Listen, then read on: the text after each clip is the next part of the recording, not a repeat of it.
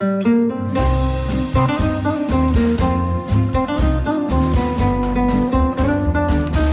sind beste Freundinnen mit Max und Jakob. And I hope that you will find peace and love. Ich hoffe, du findest Liebe und Hoffnung und, und du wirst die Menschen aussprechen lassen und dich nicht lustig machen über meine Freunde hier. Der ultrasexuelle Podcast.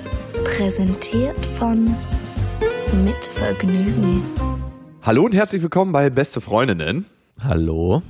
Es ist heute ein bisschen anders. Ich glaube, das ist das erste Mal, ne, tatsächlich, dass der liebe Max und ich nicht zusammen in einem Raum sitzen, sondern der Max ist zu Hause bei seiner kotzenden Tochter und ich bin zu Hause bei mir von meinem hässlichen, super kitschigen Adventskranz. Ich wollte es ja immer mal so machen und äh, du warst, hast gesagt, das können wir nicht einführen, weil das würde nur meiner Faulheit dienlich sein, dass ich dann am Ende nur noch es von zu Hause aus machen will.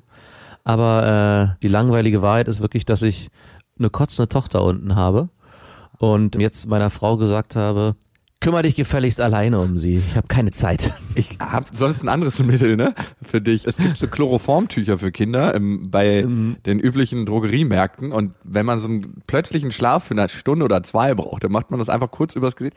Papa, was ist das? Das ist auch ganz gut für die Kinder, weil die müssen ja auch schlafen. Schlafen macht gesund. Voll.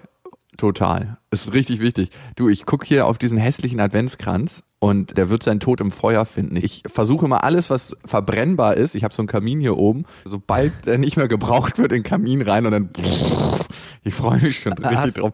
In meinen Gedanken ist er schon tausendmal verbrannt. Habt ihr den gemeinsam als Pärchen selbst gebastelt in so einem spirituellen äh, Genau, wir waren nackt und wir haben uns vorher eingeölt und dann haben wir Räucherstäbchen angemacht und haben so Auen gesungen und dann haben wir den gebastelt und haben uns alle an den Okay. Geschlechtsteilen gefasst. Nee, ähm, der wurde bestellt übers Internet. Richtig schäbig.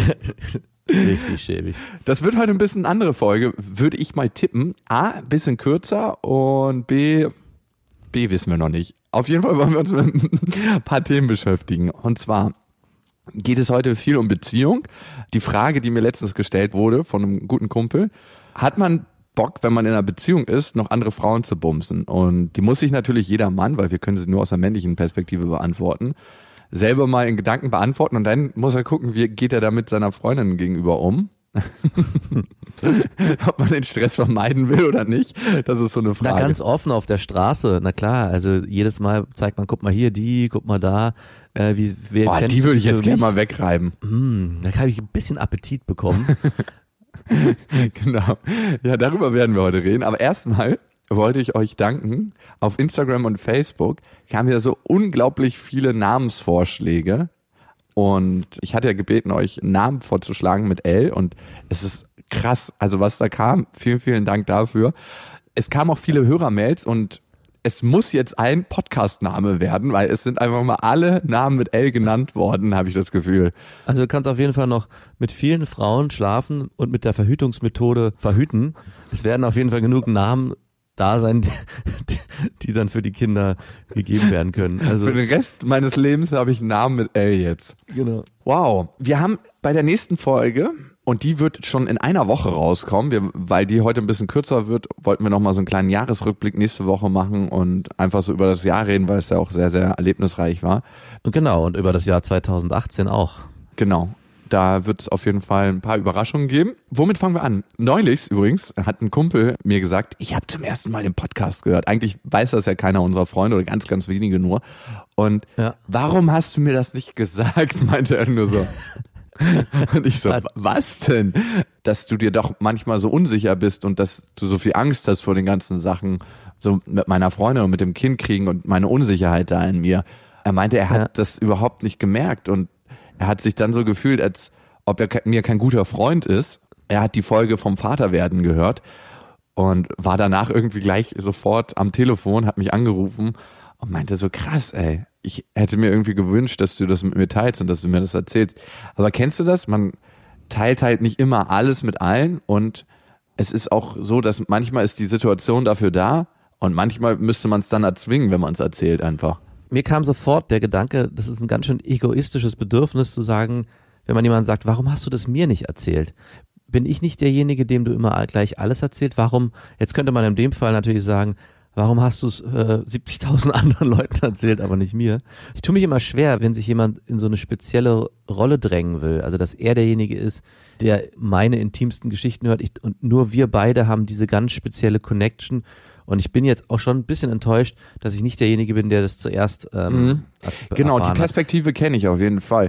Bei ihm war es mehr die Perspektive, habe ich irgendwie nicht die Plattform dafür geboten, dass du mir das erzählen kannst. Also war ich in irgendeiner Weise komisch oder war ich, hatte ich kein offenes Ohr, dass du es mir hättest erzählen können? Ich glaube, es kam nicht aus dieser Ego-Perspektive, nur wir haben diese besondere Verbindung und wir müssten Geschichten teilen, sondern eher aus dieser, vielleicht war ich einfach zu forsch in dem, was ich so gesagt habe über eure Beziehung, dass dafür gar nicht der Raum war. Aber hast du denn sonst auch immer solche intimen Geschichten mit ihm in der Vergangenheit geteilt? Also war das schon immer eure Basis bisher oder kam das jetzt so ein bisschen aus dem heiteren Himmel, dass er enttäuscht war, dass du mit ihm das nicht geteilt hast in der Situation?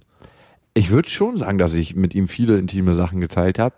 Vielleicht nicht so intim wie mit dir, aber er ist mir auf jeden Fall ein sehr, sehr guter Freund, den ich sehr schätze. Ich glaube, mit jedem Menschen hat man andere Ebenen und andere Sachen, die man teilt. Also mit ihm bin ich mehr, du bist so ein richtiger ernsthafter Freund, ne? So ein, wo man richtig viel ernst ist. Und er ist halt einfach auch ein sehr witziger Freund.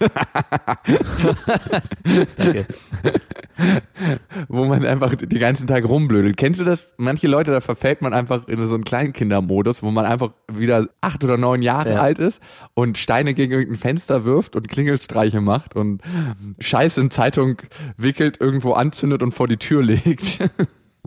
Da waren wir ja auch mal, aber da sind wir ja schon lange nicht mehr. Nein, wir sind einfach so unglaublich erwachsen geworden. Das geht gar nicht. Wir können auch nicht mehr in diese Fantasie- und Peter Pan-Welt zurück. Aber nochmal zurück, ich kenne das aber auch, dass man Situationen hat mit Freunden oder ich kenne es auch mit Frauen, wo man in der Vergangenheit in Beziehungen, die ich hatte, dass man schon zu einer ein ganz intimes Verhältnis hat oder zu einem Kumpel und eigentlich mit dem alles teilt, aber dann auch manchmal Dinge, die einem sehr stark beschäftigt haben, gerade mit dieser Person nicht geteilt hat, weil man genau wusste, ey, oder wenn man sich zum Beispiel einen moralischen Fehltritt geleistet hat, nur als Beispiel, mhm.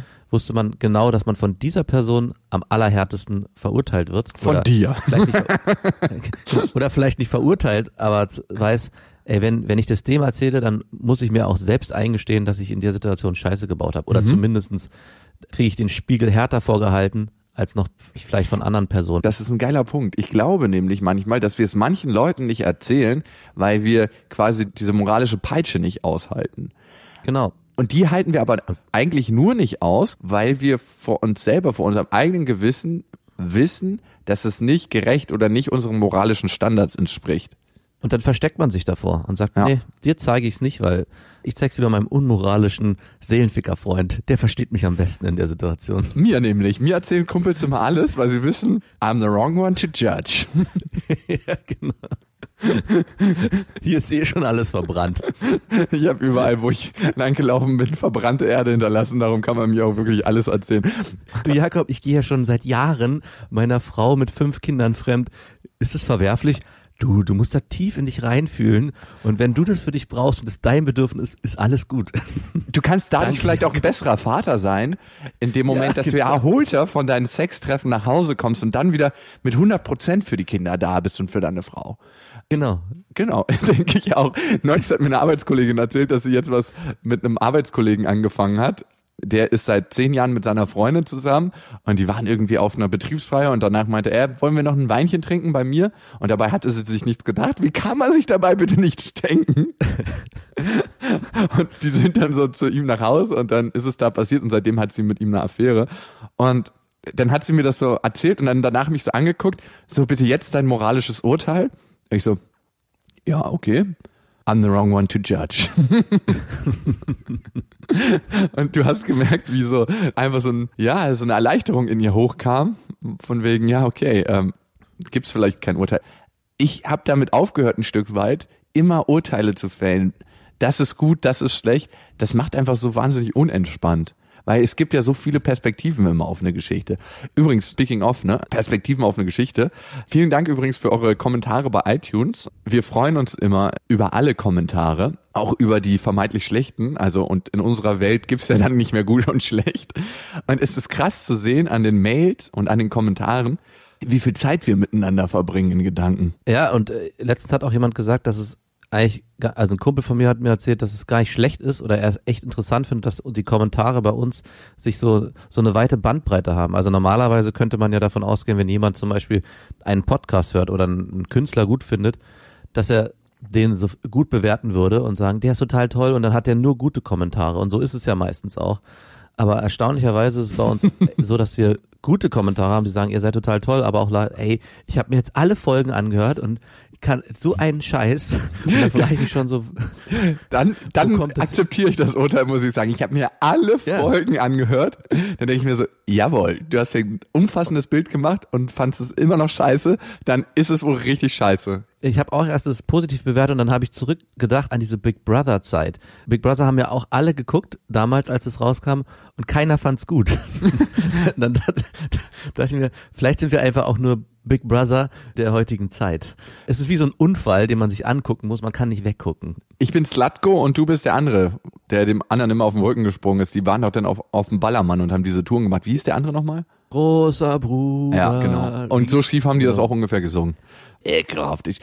Ich, wollte ein bisschen aus meiner eigenen Beziehung erzählen und die ganzen Leute, die immer diese Ficker-Stories hören wollen, wir kriegen öfters mal so Mails, speziell von Männern, erzählt mir Ficker-Stories. Äh, heute kommt noch eine, ein bisschen düstere, aber erstmal wollte ich was von meiner Freundin und mir erzählen. Die hatte gestern Geburtstag und wir haben uns einen oh. schönen Tag gemacht. Ich habe mir extra frei genommen und wir haben, ich habe ihr Frühstück gemacht und dann Hast du ja eigentlich, wenn du dann frei nimmst, auch gleich deinen Verdienstausfall vorgerechnet, damit sie auch weiß, wie viel höherwertig der Tag eigentlich ist, im Gegensatz zu anderen Freunden, die einfach sowieso Zeit haben, damit sie auch noch mehr das Gefühl hat, du bist was ganz Besonderes. Für dich lasse ich hier ich habe ihr eine Rechnung geschrieben am Ende des Tages. ja, genau. Dass ich das wenigstens als Spendenquittung, dass ich das steuerlich absetzen kann.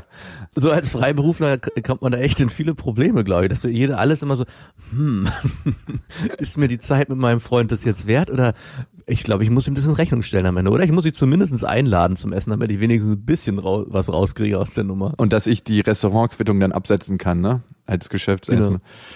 Was ich dir vielleicht manchmal nicht erzählt habe. Ich finde, ein Pärchen, da gibt's immer zwei Seiten.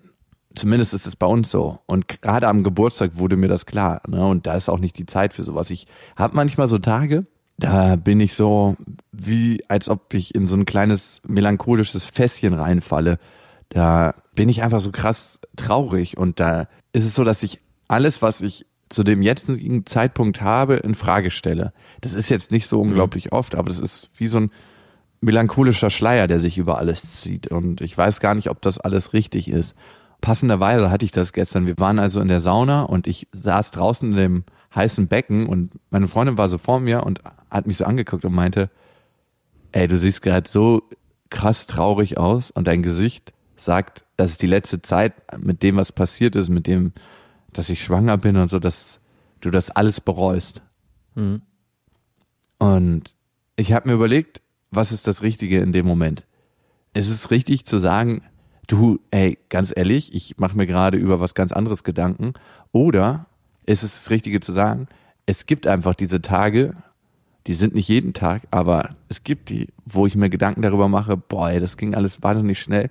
Und ist es das Richtige? Und ist es überhaupt richtig?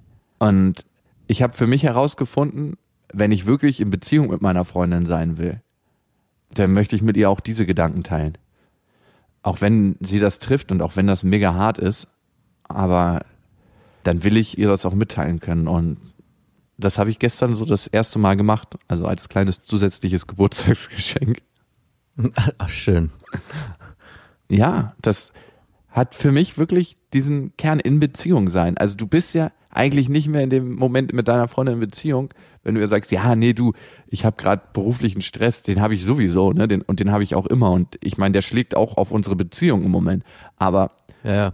wenn du das mit deiner Freundin teilen kannst, egal wie sie dann damit umgeht, dann finde ich, für mich bin ich richtig ehrlich und ich habe gemerkt, dass es sich danach aufgelöst hat, so ein Stück weit dieses Gefühl, als ob das genau davon weggeht, wenn du darüber redest. Es ist so krass manchmal. Und dann war es auch wieder also, viel besser.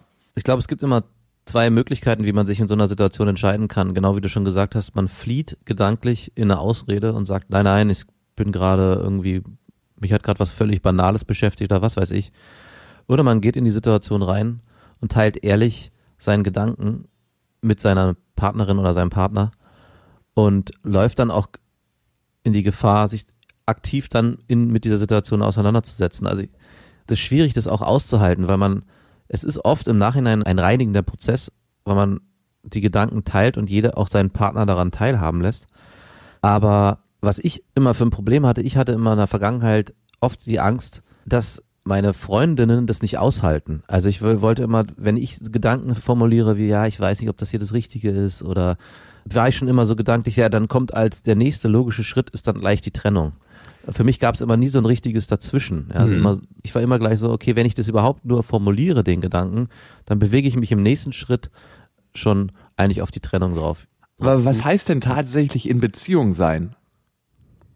Und ich finde, das ist genau doch das. genau das in Beziehung sein. Du bist ja, eigentlich genau. trennst du dich in dem Moment ein Stück weit von deiner Freundin, wenn du es nicht mit ja, ihr teilst. Und dann bist du nicht mehr in Beziehung. Genau. Also die Trennung ziehst du voll, vollziehst du. Und ich finde es auch immer ganz wichtig zu gucken, was hält sie aus? Ich glaube, wir glauben manchmal als Männer, Frauen halten viel weniger aus, als sie eigentlich tun. Frauen wissen eh die Wahrheit. Die gucken dich an und spüren so, so viel mehr, als ich in den meisten Momenten spüre. Das habe ich schon so oft gemacht, die Erfahrung, dass die Frau eigentlich genau Bescheid weiß, was gerade Phase ist. Und du kannst dir dann sagen, ey, du, ich habe gerade heute einen beruflichen Tag gehabt, der stressig war, aber durch und durch spürt sie, dass das nicht die Wahrheit ist. Und ist das nicht viel härter für sie, zu wissen, ja, genau, dass du sie anlügst? Das ist genau die Frage am Ende, was es eigentlich hat. Also ich musste auch lange lernen, dass die Partnerin nicht gleich zerbricht an negativen Emotionen, die man vielleicht auch für die Beziehung in der Situation empfindet oder wenn man irgendwas in Frage stellt, dass es alles ein aktiver Prozess ist, den man auch mal, der belebt wird eigentlich dadurch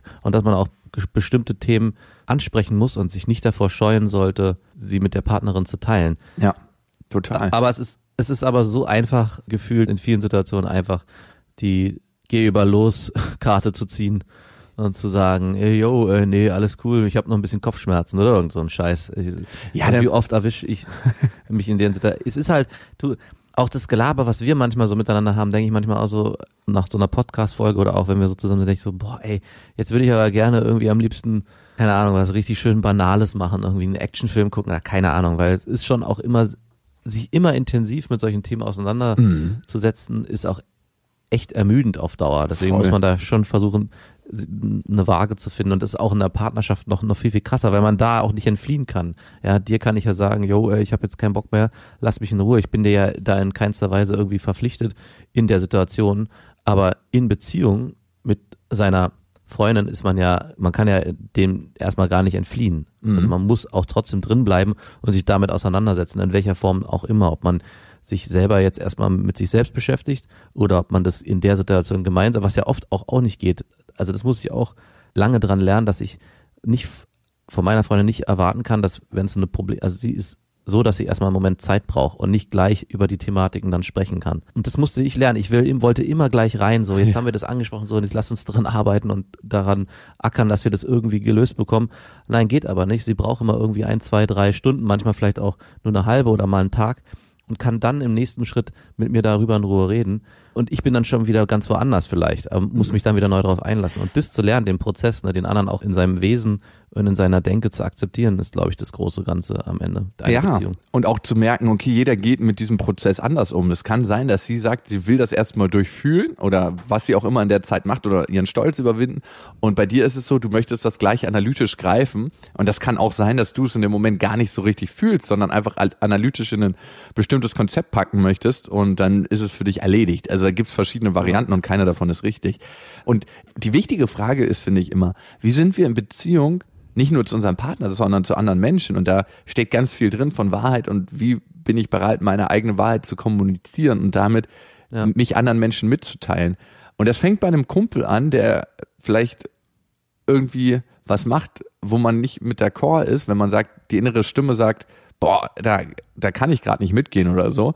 Oder mit den Eltern, mit den Schwestern, mit den Brüdern, mit seiner Freundin. Und die eigene Einsamkeit, und das ist ja auch was bei mir, ne, was ich öfters mal habe, wo ich auch dachte, das verschwindet einfach in einer Beziehung. Bevor ich in einer Beziehung war, habe ich öfters so ein Gefühl der Einsamkeit gehabt. So, ich bin eigentlich der einzige Mensch auf der Welt, der mich wirklich, wirklich versteht. Und ich dachte, wenn man in einer Beziehung ist, dann, dann hört dieses Gefühl auf, aber das Gefühl hört nicht auf. Also es ist so eher, dass es sich verlagert. Das kommt manchmal erschreckender wieder. Also muss auch sagen, dass man sich in der Beziehung manchmal mehr allein fühlen kann als außerhalb. Weil wenn man nicht in der Beziehung ist, rennt man diesen Wunschtraum hinterher. Ich hab, will eine Freundin, mit der ich dann mir meine ganzen Träume aufbauen kann und all das erleben kann, was ich jetzt gerade nicht habe. Und dann bin ich nicht mehr allein. Mhm. Und wenn man in der Beziehung aber Phasen erlebt, wo man vielleicht auch ein Thema hat, was man nur mit sich ausmachen kann und das nicht teilen kann, sowas gibt's ja auch, dann kann man diesem Traum nicht mehr hinterherrennen, weil du bist ja dann in dem vermeintlichen Traum. Ja. Und dann knallt die harte Realität auf dich ein und du bist in dem Moment mehr allein als vorher, als wo du vermeintlich wirklich alleine zu Hause in deiner Bude gehangen hast. Und das ist im Nachhinein oft noch viel, viel erschreckender. Voll. Man kann sich nicht mehr in seine Träume fliehen. In dem Sinne, ja. weil wenn man Single ist und sich so sein Bild von Beziehung ausmalt, ist es doch ganz anders, als es in den meisten Fällen ist.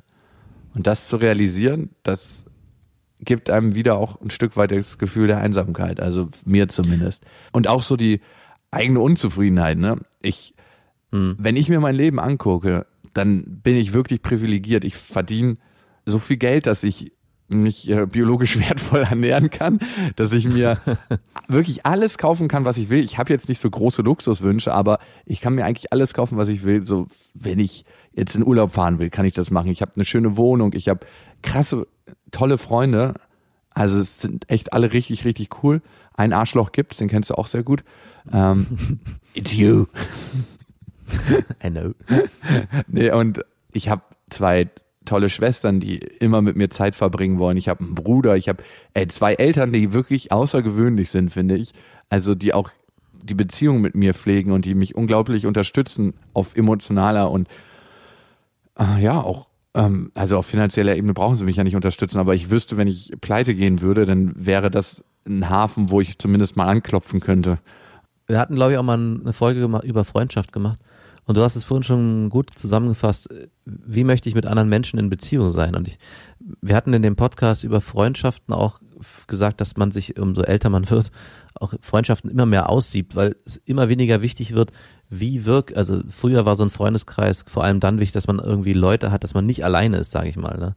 Mhm. Und irgendwann sieht man dann aus, weil man merkt, bestimmte Personen sind einem nicht so wichtig. Und die Frage ist, warum sind die einem nicht so wichtig? Und ich stelle immer mehr fest, weil man mit denen nicht in der Beziehung ist, wie man sich das für sich wünscht oder wie man das für sich braucht. Ja? Also dein Kumpel, um da zurückzukommen, der spürt und äh, oder zumindest dir auch auf der Ebene emotional mitteilen kann, dass er vielleicht auch enttäuscht ist oder zumindest es nicht, nicht äh, irritiert ist, dass du das nicht geteilt hast, ist auf jeden Fall so wertvoll. Allein, dass er das so formulieren kann, ohne daraus einen Vorwurf zu machen, dass es mit dem auf jeden Fall erstrebenswert ist, weiterhin die Beziehung aufrechtzuerhalten. Denn und das habe ich für mich festgestellt, nur mit solchen Menschen möchte ich mich eigentlich umgeben. Und dann wird auch der Freundeskreis auf einmal viel, viel kleiner, weil du das auch nicht aufrechterhalten kannst, weiß ich nicht, mit 20, 30 Leuten. Das funktioniert erstens überhaupt gar nicht über Zeit. Und ich bin auch der Meinung, dass es nicht so viele passende Menschen gibt für einen. Also es gibt so ein paar, die einfach auch auf einen draufpassen, mit dem man das auch leben will. Und es wird auch irgendwann anstrengend, das hatten wir ja auch. Also irgendwann wird es auch einfach zu viel. Man kann das gar nicht mehr aufrechterhalten. Ja, irgendwie ist das Thema heute hier, wie wir in Beziehungen sind, finde ich. Und äh, mir fällt dazu noch eine Story ein von, von früher. Ich habe ja mal Animation gemacht auf einer Ferieninsel. Und wenn man sich jetzt fragt, ist das genau meiner Klischeevorstellung entsprechend? Und ich weiß ja nicht, wie eure Klischeevorstellung aussieht, aber ich glaube, man stellt sich ja vor, dass man viel leichten Sex hat, wo man gar nicht so viel redet. Und ich kann euch sagen, wenn man das möchte, dann ist es tatsächlich so. Und ich habe das natürlich auch für mich ausprobiert, keine Frage es gab eine Party, in Anführungsstrichen.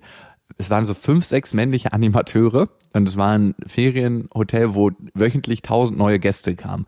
Und die Frauen-Männer-Verteilung war ungefähr so 60, 40. Das heißt, es kamen jede Woche 600 neue Frauen, die zwischen 18 und 30 waren ungefähr. Und du kannst dir vorstellen ungefähr, wie crazy das war. Und ich weiß auch nicht, warum das als Animateur, das ist ja so immer so ein Klischee, dass man immer im Mittelpunkt steht. Man kann sich das wirklich so vorstellen, als ob man so ein kleiner Robbie Williams ist, ohne singen zu können, aber man kann eigentlich jede Frau ansprechen und mit der zumindest eine gute Zeit haben. Ja. Ich weiß nicht, woher es kommt. Das ist auch irgendwann so eine self-fulfilling prophecy, dass man so eine Aura um sich trägt, dass man so selbstbewusst wirkt. Es ist richtig merkwürdig und spooky auch.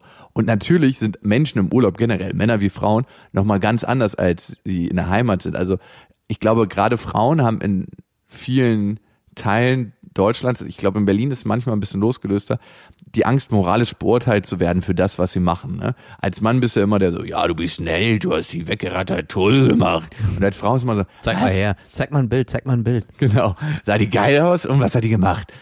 Und als Frau ist es immer so, was, du hast mit dem gebumst? Einfach so?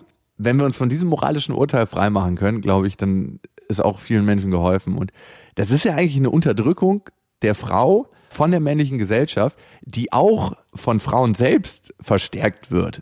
Ich finde, das ist sowas krasses, dass das nicht gleichberechtigt ist. Und das ist es in vielen, vielen Köpfen nicht. Und ich kann auch sagen, in meinem eigenen Kopf ist es noch immer auch nicht ganz gleichberechtigt. Aber das ist nochmal ein anderer Podcast. Auf jeden Fall gab es da viel schnellen Sex, auch, auch von mir. Ne? Also ich, ich habe jetzt nicht mitgezählt, aber ähm, das war auf jeden Fall ordentlich. Und es gab eine Situation, eigentlich mussten wir immer bis ein Uhr da bleiben in dem Club. Da gab es noch so eine Disco angeschlossen und mit den Leuten was trinken. Also wir wurden quasi dazu gezwungen, Alkohol zu konsumieren. und damit die Leute dann wahrscheinlich auch Alkohol trinken. Ich weiß nicht, warum die Hotelleitung das so gesagt hat, aber ich denke mal, das war der Grund.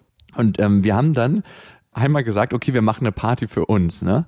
Und dann haben alle männlichen Animateure die hübschesten Frauen im Club angesprochen und gesagt, hey, wir treffen uns um 12 Uhr unten an der Schranke. Es gibt heute eine übelst geile Privatparty. Und das war überhaupt keine geile Privatparty, man muss es auch sagen, wie es war.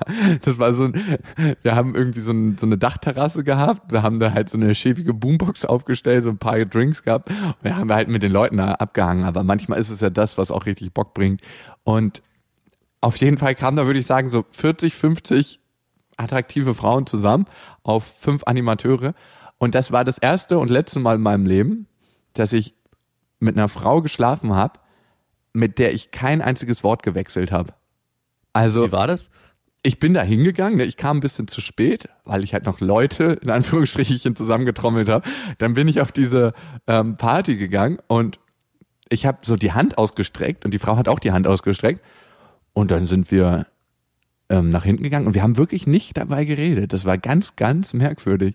Und dann haben wir miteinander geschlafen und später habe ich ihr gesagt, du, ich habe noch nie mit einer Frau geschlafen, mit der ich kein Wort gewechselt habe. Und sie meinte, so, ich auch noch nicht mit einem Mann. Ähm,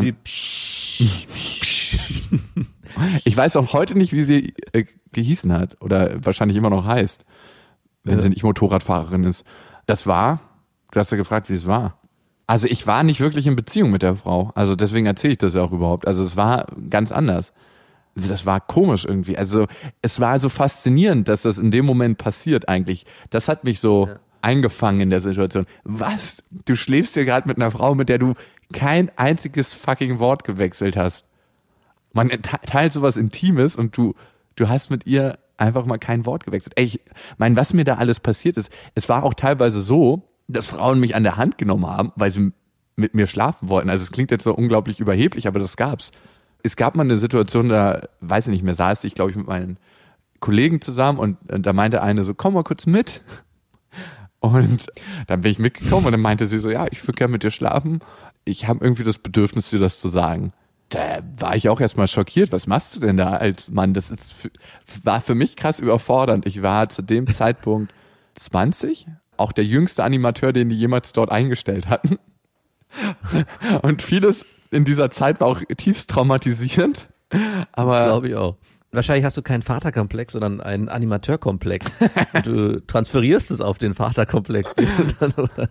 wahrscheinlich ist es nicht deine Scheidungsgeschichte, die dich so zerstört hat, sondern dass deine Eltern nicht auf dich Acht gegeben haben und dich Animateur haben werden lassen. Na gut, du warst 20, was hätten sie tun sollen, aber ja. war das die zerstörende Zeit? Würde ich das meine Tochter machen lassen? Wahrscheinlich nein. Ja. gar keinen Fall. Also zu dem Thema Sex, ohne vorher zu kommunizieren. Ich, also es ist echt erschreckend, seitdem ich selber Kinder habe, ist Sex immer, wenn ich Leute sehe, die mit Kindern rumrennen, denke ich so, ja klar. Also es ist mir vorher noch nie so der Gedanke gekommen, aber mittlerweile denke ich so, ja klar, die haben miteinander geschlafen. Auch Großeltern, egal was, immer wenn ich die in Kombination mit Kindern, dann auf, das ist so krass entwertet. Ich kann es gar nicht mehr so, ich kann es gar nicht mehr mit dem Blick sehen, so richtig, dass da zwei Menschen leidenschaftlich übereinander fallen und Es mehr nur Zeugungsakt. Zeugen. Es ist wirklich für mich so, ja, es ist ein Zeugungsakt und der wurde vollzogen. Total pervers, dass sich die Welt so verschiebt auf einmal, dass man so, es ist, alles dreht sich nur darum, in, von, weiß nicht, von, bei Männern von 12 bis, sag ich mal, 30 oder je nachdem. Und auf einmal realisierst du, oder ich zumindest für mich so, ey, der ganze heiße Scheiß am Ende war nur dafür da, um sich fortzupflanzen. Und da frage ich mich echt so, was ist hier eigentlich los? Ja, warum verbrennt man so viel Energie vorher, um dann am Ende nur festzustellen, okay, ja. Und dann habe ich am Ende das kotzende Kind in meinem Bett, um da wieder den, äh, den Kreis zu schließen. Ja, Woraus, aber wo- guck dich in der Natur um. Die Natur hat so viel Ja. Überfluss. Manche sterben nach dem Sex. Das war das Einzige, wofür die gemacht wurden. Und dann krepieren die, um einfach nur ihren Samen weiterzugeben. Und kein Wunder, dass die Menschen so einen fucking Aufwand betreiben, sich große Autos kaufen, äh, einen auf dicke Hose machen im C&A-Anzug, sich Flaschen im Club kaufen. Alles das, diese ganze Fake-Welt, um einmal zu ficken, ey. Und Ey, vielleicht wäre es gar nicht so schlecht, wenn auch beim Menschen es so wäre, wenn der Mann danach tot umfallen würde, ja. Wenn das ein, so. Vielleicht würde es der Welt einfach besser gehen, wenn dann, wenn sich gerade die Leute nicht mehr darüber, ich meine, da entstehen wahrscheinlich auch Kriege deswegen. Ja. Wenn irgendeiner gesagt hat, "Äh, ich krieg ja keinen, und wenn, aber wahrscheinlich wäre es dann noch schlimmer, ja, wenn man, weil man müsste sich das ja erhalten, wie so ein, um Gottes, stell es mal vor, jeder Mann ist immer in diesem Zwiespalt, ich will unbedingt, aber ich weiß, wenn ich es mache, dann sterbe ich danach sofort. Wie krass. Also das ist auf jeden Fall eine bessere Verhütungsmethode als die Temperaturmethode. Fick dich. ja, auf jeden Fall. Ich glaube, es wäre auch nicht mehr ganz so wahllos von Männerseite aus, mit wem wir denn schlafen würden und mit, mit wem nicht. Vielleicht könnte man da gentechnisch da was machen, dass man uns ummanipulieren könnte, dass man die Menschheit, also das wäre auch was für die Feministinnen, ne? dass man Männer so umpolt, dass sie nur noch das, dann, das wäre doch deren Traum, ja? eigentlich. Voll. Einmal abmelken und die sind endlich tot. Und dann können wir die Welt regieren. Du, ich muss auch gerade dran denken, viele Diktatoren wären bestimmt im Puff gestorben, wenn es diese Regel gäbe. ja, auf jeden Fall. Aber geil wäre doch, wenn man das nicht wüsste.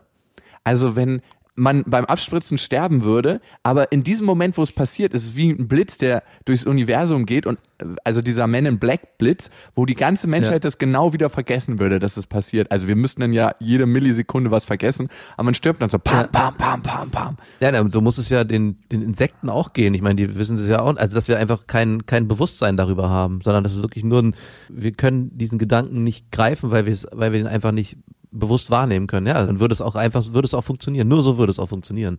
Definitiv, ja. Ich habe noch für den nächsten Podcast eine, eine gute, krasse Story, finde ich. Aber die müssen wir uns leider aufheben, weil wir, wir werden schon wieder so lang. Ich würde sagen, wir machen noch eine Hörermail. Also ich würde noch ganz kurz einmal, also ich will dich gar nicht vorlesen, die Hörermail, aber wir haben eine Hörermail bekommen, die war auch nur ganz kurz von einer, die hat das leider auch nicht weiter ausgeführt. Und zwar, wir hatten irgendwie in einem Podcast, wie ist es eigentlich mit einem Frauenarzt zu schlafen, also mit einem Gynäkologen. Ja. Und haben uns das ja so, haben uns das ja so ausgemalt, dass es wahrscheinlich die Meister sind ihrer Kunst. Und die hat es nur ganz kurz zusammengefasst, war nicht so dolle.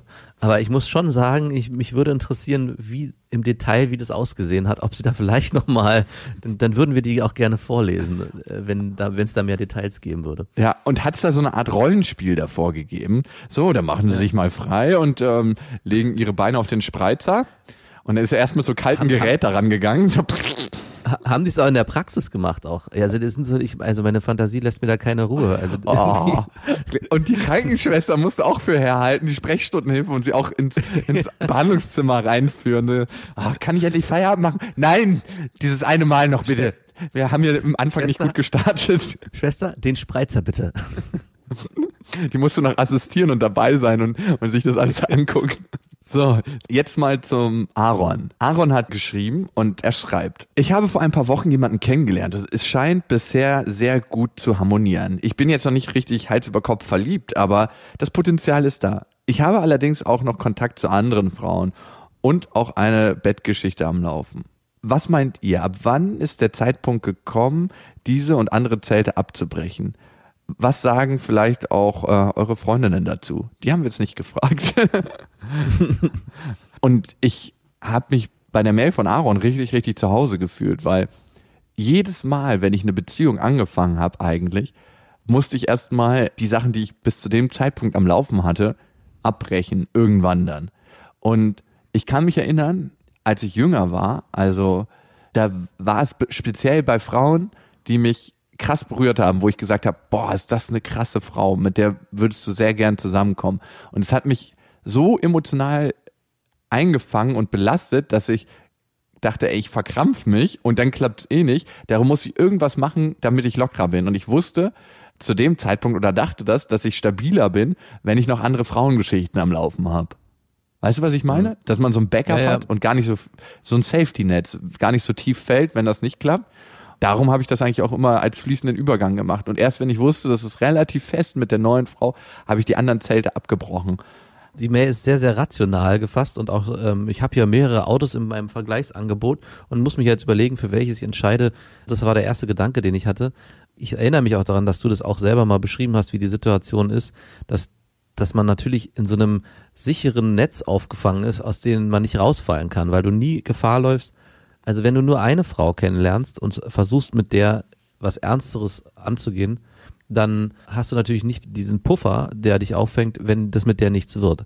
Also du kannst dich, glaube ich, auch in der Situation nie hundertprozentig auf diese eine Frau einlassen, weil du immer im Hinterkopf bewusst oder unbewusst hast, ah, wenn es mit der nichts wird, dann äh, habe ich ja noch die fünf anderen Bettgeschichten mit, mit denen, die sind zwar nicht so cool und diese, mit denen, mit die bin ich auch nicht so verliebt, aber mit denen läuft sexuell wenigstens was und dann habe ich wenigstens was, was mich auffängt.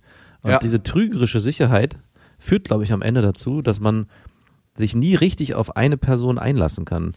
Und deswegen müssten wir die Frage eigentlich an ihn zurückgeben, ob er sich darauf einlassen will, alle Zelte abzubrechen, damit er der Angst ausgesetzt ist, dass das eine Zelt nicht stehen bleibt, was er gerade ja. versucht aufzubauen.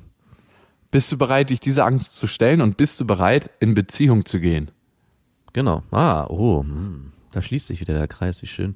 Ja, und das ist eine, eine Frage, die du wirklich nur dir selber stellen kannst, wie Max gesagt hat. Also da brauchen wir auch gar nicht unsere Freundinnen fragen. Nee, bist du das bereit, dich der Angst zu stellen? Ich meine, das gibt ja ein unsicheres Gefühl. Das, deswegen machst du das ja, ne?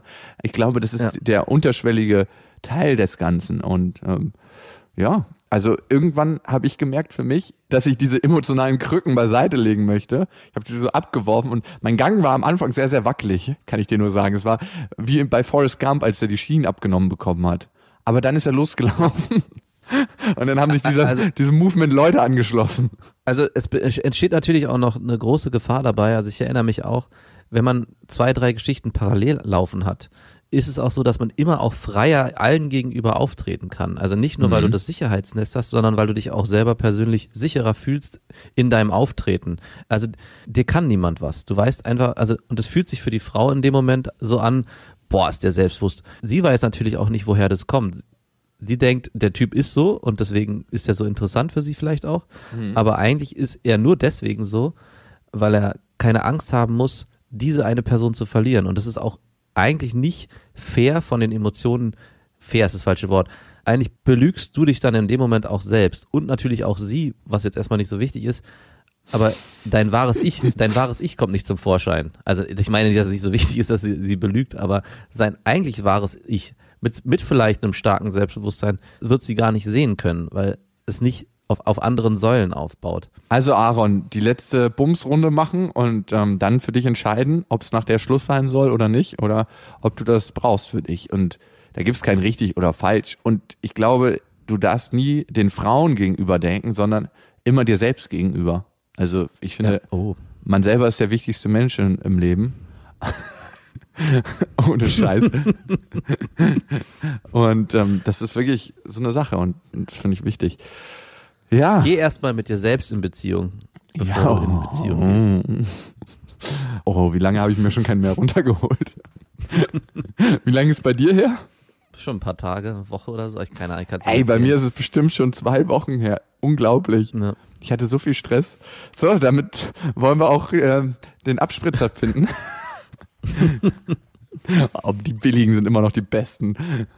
Ich glaube, den Rest heben wir uns auf fürs nächste Mal. Es hat übrigens noch eine geschrieben, dass sie vier Bücher gekauft hat zu Weihnachten für Freundinnen, Wirklich? für ihre beste Geil. Freundin. Irgendwie habe ich auch ein bisschen schlechtes Gewissen gehabt in dem Moment, weil ich mir dachte, ey, wie viel Papier kommt da wieder in die Umwelt? also es gibt zwei Varianten, ne, finde ich immer. Kauft dieses Buch neu oder gibt's weiter, wenn ihr es ausgelesen habt. Aber beide Varianten sind natürlich schön. Das eine ist schön für unser Konto, das andere ist schön für die Umwelt. Genau, überlegt euch, was euch wichtiger ist am Ende. Weihnachten hören wir uns ja dann äh, erstmal nicht mehr. Also wünschen wir euch ein ganz, ganz schönes Fest. Kauft nicht so viele Geschenke, sondern sagt einfach euren Liebsten, was ihr für sie empfindet. Ich finde, das ist das viel größere Geschenk. Und lasst euch auch nichts schenken. Also wenn ihr wirklich nichts braucht, habt den Mut, vor allem euren Eltern zu sagen, ich brauche nichts, Mama. Ich wünsche mir ein schönes Weihnachtsfest. Ich, das Schönste ist, wenn ihr alle da seid und wir jetzt gemeinsam schön feiern können. Das habe ich meiner Mutter gesagt. Und ich das neue iPhone kriege. Ähm, das macht auch nichts, wenn das unterm Baum liegt. Nee, voll, sehe ich auch so. Man kann sich eh immer nur an die emotionalen Sachen erinnern und nicht an die Sachen, die verpackt werden in Geschenken. Also ich meine, kannst du dich noch an all deine Sachen, die du geschenkt gekriegt hast, erinnern? Ach Quatsch. Aber Nein, man kann Fall. sich immer an die ganz krassen emotionalen Erlebnisse erinnern, egal ob sie schön sind mhm. oder nicht so schön. Also und das ist das Wichtige und gerade zu Weihnachten. In diesem Sinne verbringt ein schönes Fest und wir hören uns ja nächste Woche schon gleich wieder. Das ist ja das Schöne. Also, bis dahin, wir wünschen euch was. Mit Vergnügen präsentiert Beste Freundinnen mit Max und Jakob. Jetzt auch als Abo auf iTunes.